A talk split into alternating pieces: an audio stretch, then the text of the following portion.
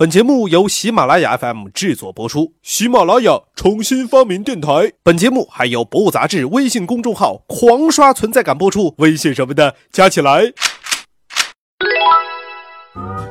不听不知道，世界真奇妙。各位好，我是主播杨锵锵。您现在收听的是由喜马拉雅 FM 和《博物杂志》联合制作播出的《博物杂志》。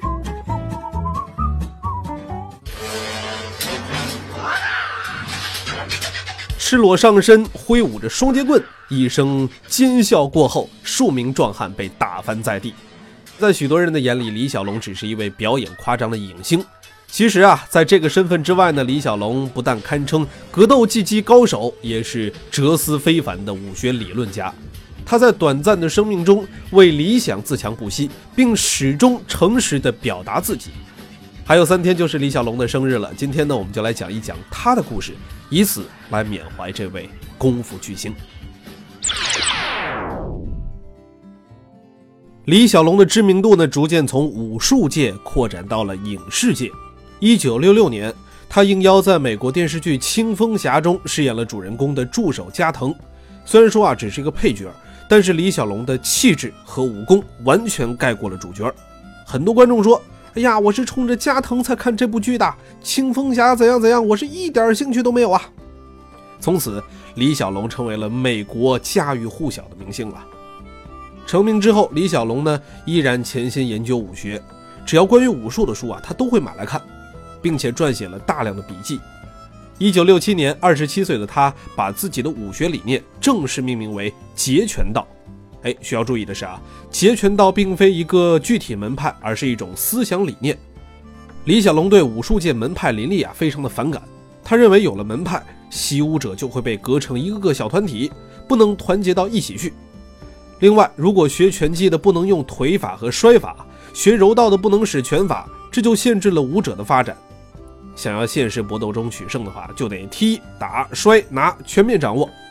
实战中还必须摒弃。华而不实的动作，力争一招制敌，以无法为有法，以无限为有限，这个呢就是截拳道的核心了。现如今，世界武坛最富实战性的概念是综合格斗，它提倡无限制、无门派，格斗者呢可以灵活运用各种武技。而率先提出这个理念的人正是李小龙，因为他被许多武术界人士啊推崇为综合格斗之父。虽然说在武学上进展不错，可是影视界的事儿却让李小龙不太开心。好莱坞片商呢不断的找上门来，但大多呢是让他饰演一些丑化华人的角色，这是他所不能接受的。因此，李小龙呢失去了很多赚钱的机会，生活变得窘迫起来。但是他对自己呀充满了信心。一九六九年，他在一张便签纸上写下了明确计划，啊，这么写的：我布鲁斯李。将会成为全美国薪金最高的超级巨星。作为回报，我将奉献出最具震撼性的演出。从1970年起，我将会赢得世界性的声誉。到1980年，我会拥有一千万美元财富。那时，我将过上愉快、和谐、幸福的生活。由于对好莱坞的失望，李小龙于1971年回到香港，重新捡起了电影老本行。他的第一部功夫片是《唐山大兄》，首映的时候，李小龙和妻子悄悄地进入影院和大家一块观看。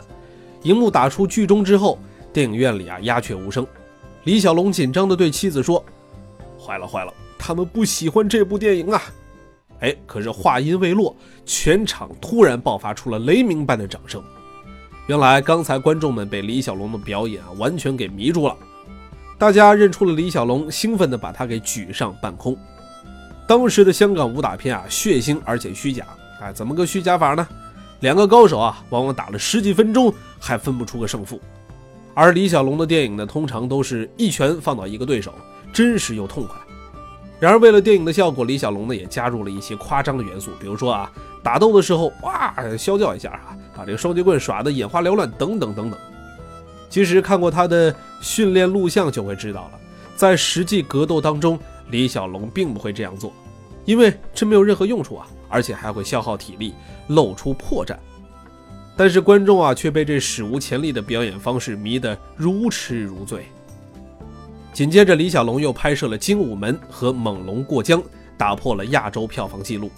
就在这个时候，好莱坞终于发现了李小龙的真正价值，请他拍摄《龙争虎斗》，这也成为了他的巅峰之作。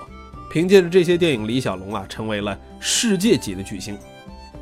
李小龙的功夫片充满了正气，他在电影当中拳打外国恶棍，并且说出了那句著名的话：“中国人不是病夫。”对第三世界国家的观众来说啊，李小龙代表了他们的尊严，替他们出了恶气。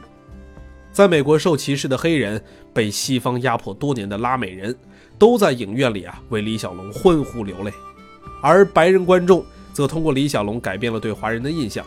中国人不再是梳着辫子的奸诈小人，而是正直善良的武术高手。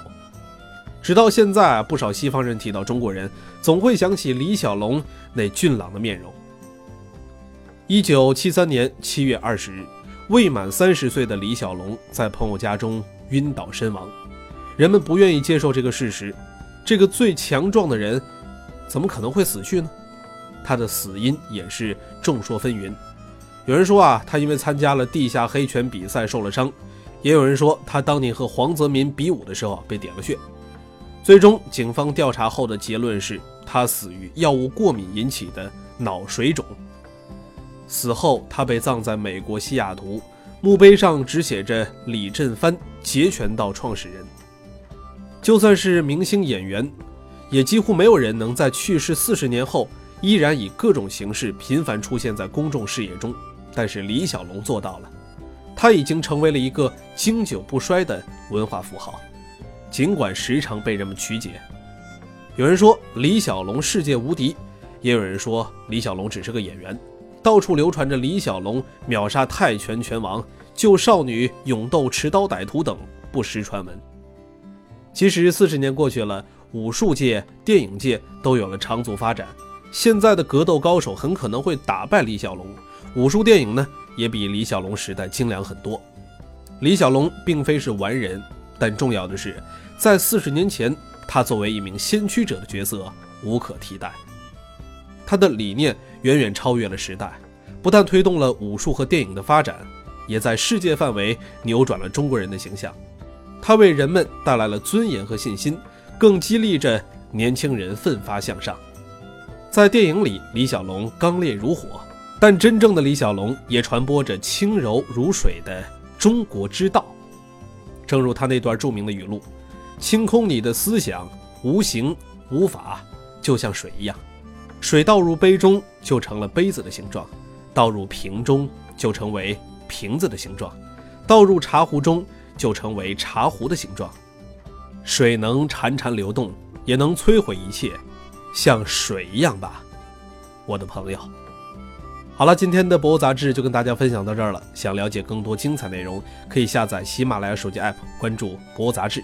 我们下期再见。